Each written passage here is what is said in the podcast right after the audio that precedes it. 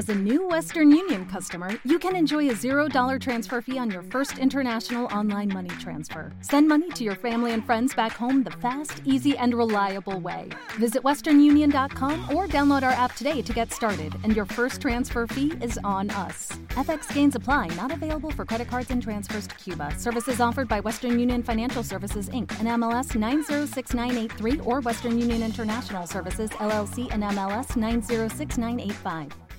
Aquí comienza Nueva Dimensión. Premium. Premium. Con Juan Gómez.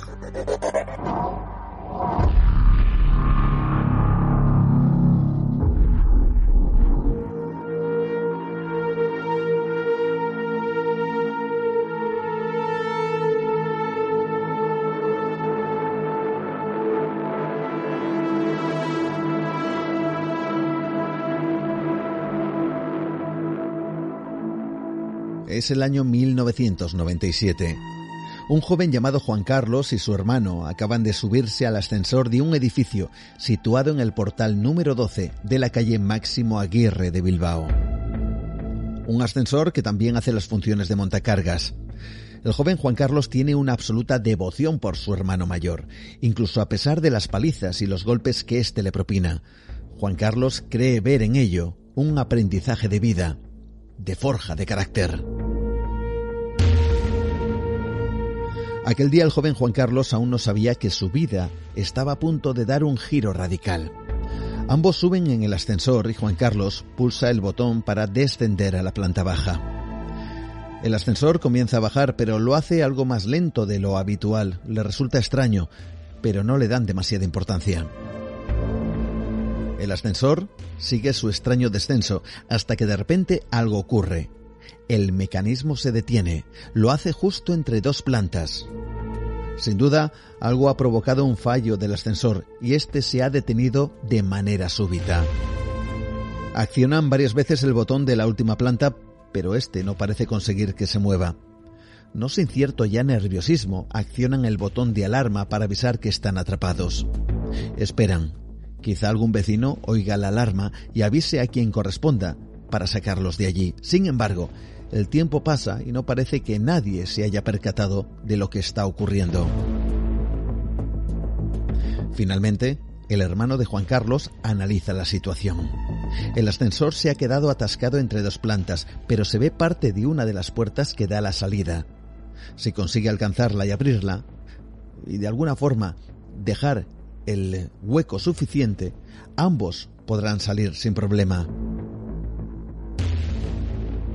No sin esfuerzo, se encaraba como puede para poder abrir esa puerta. Juan Carlos está convencido que su hermano lo va a lograr y le va a sacar de allí. Es fuerte, con carácter, además acostumbrado a hacer deporte gracias a la práctica de artes marciales. El convencimiento de Juan Carlos es fundado. Su hermano consigue encaramarse por el interior del ascensor, llegar a la puerta y sorprendentemente es capaz de abrirla con cierta facilidad. Pero aún queda salir de aquel ascensor. Juan Carlos es elevado por su hermano y consigue salir por el pequeño hueco que hay entre las plantas de ese punto del edificio. Ahora es el momento de que su hermano mayor haga lo mismo, así que éste vuelve a encaramarse hasta alcanzar ese mismo hueco, estrecho, pero suficiente. Primero un brazo, luego el otro, hasta que consigue hacer sobresalir la cabeza. Luego con fuerza se impulsa y consigue hacer salir su cuerpo hasta la cintura, la mitad fuera del ascensor y la mitad dentro.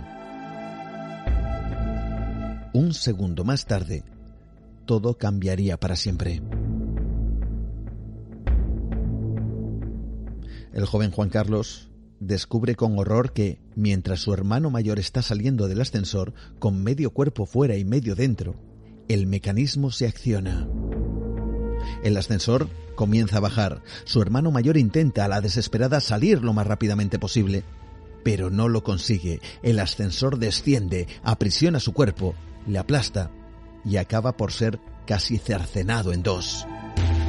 Juan Carlos mira horrorizado la escena. Su hermano acaba de morir de una forma terrible ante sus ojos y él ha sido incapaz de hacer nada por salvar su vida.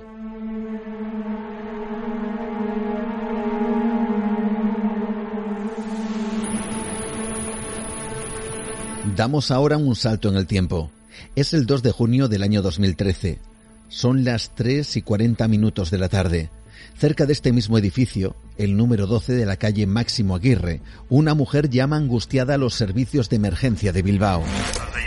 León, buenas tardes, emergencias 112. Sí, veo a una chica que está pidiendo ayuda y no puede salir y no para de gritar. Tranquila, señora, no se preocupe. Dígame dónde está usted y dónde está la joven. Está en la acera de enfrente y sigue gritando. Pero dígame en qué calle. Máximo Aguirre. ¿A qué altura? ¿Puede decirme el número? En el 12. Sí, el, el 12. Y la chica no puede salir y ahora veo a una persona que la está agarrando por detrás. La está cogiendo, la chica? Es una chica joven. No sé si sudamericana o de color. ¿Y el agresor? Él está calvo. No se retire, le pongo directamente con la central de la Ertzaintza.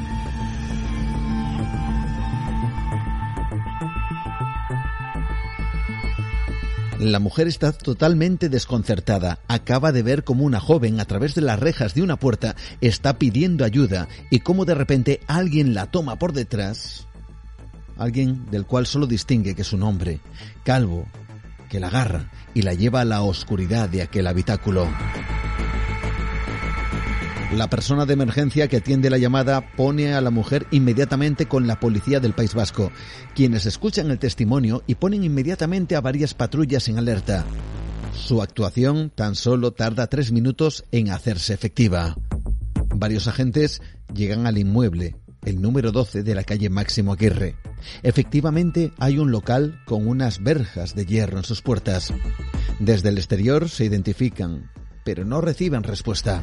Temiendo que algo terrible pudiera estar ocurriendo, deciden forzar las verjas de hierro y acceder a su interior. Varios agentes entran en el inmueble. Lo primero que se encuentran es un pasillo estrecho, completamente oscuro, que da unas escaleras igualmente estrechas que bajan en una más que pronunciada pendiente. ¿Te está gustando este episodio? Hazte fan desde el botón Apoyar del podcast de Nivos. Elige tu aportación y podrás escuchar este y el resto de sus episodios extra. Además, ayudarás a su productor a seguir creando contenido con la misma pasión y dedicación.